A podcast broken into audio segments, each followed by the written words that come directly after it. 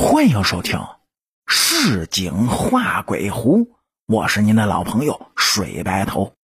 我的二叔呢，从小就贪睡，这天一黑啊，就睁不开眼。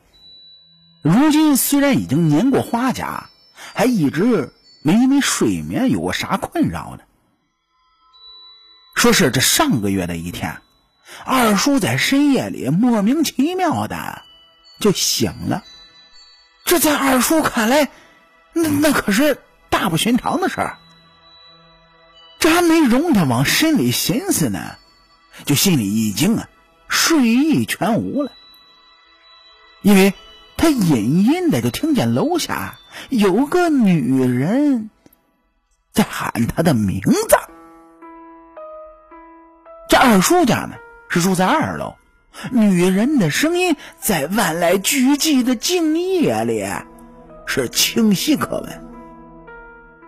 那声音听起来呢，也不太年轻了。哎，这沙哑焦躁中就透着那么一丝丝的沧桑。喊了一声，没得到回应，越发放大音量，不耐烦的就叫嚷了起来。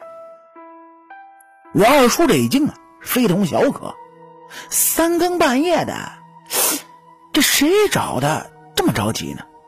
都都跑到楼底下喊去了。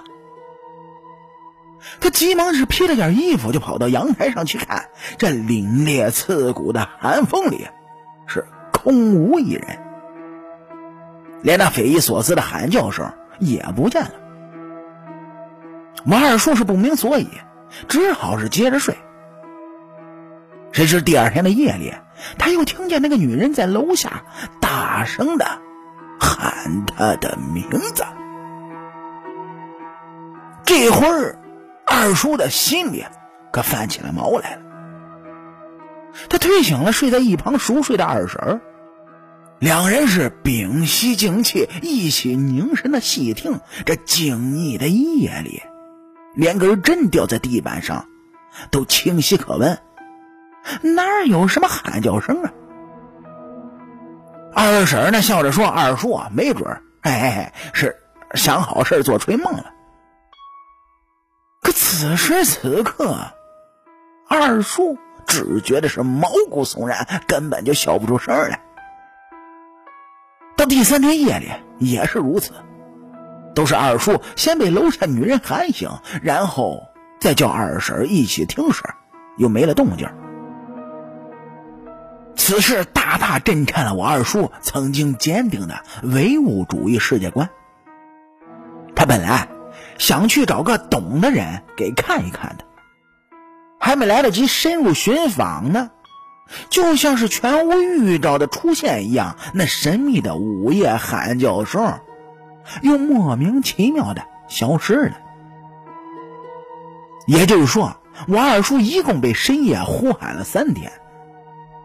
从第四天开始呢，这种不知所起的瘆人呼叫声，便偃旗息鼓，是悄然隐退了，仿佛之前二叔经历的一切都不过是空梦一场罢了，了无痕迹。然后这件事呢就不了了之了。可我二叔算是中了病了，这每回提起这事呢，都会不寒而栗。人呢？对未知的东西都有着最深层的恐惧。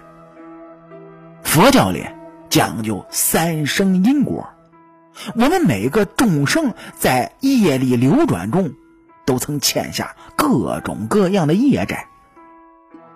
这位二半夜嘶声呼喊二叔的女人，或许也是他众多冤亲孽债中的一个，因为二叔。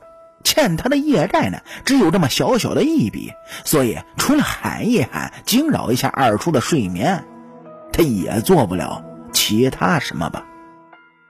这深夜了，你听见我在喊你吗？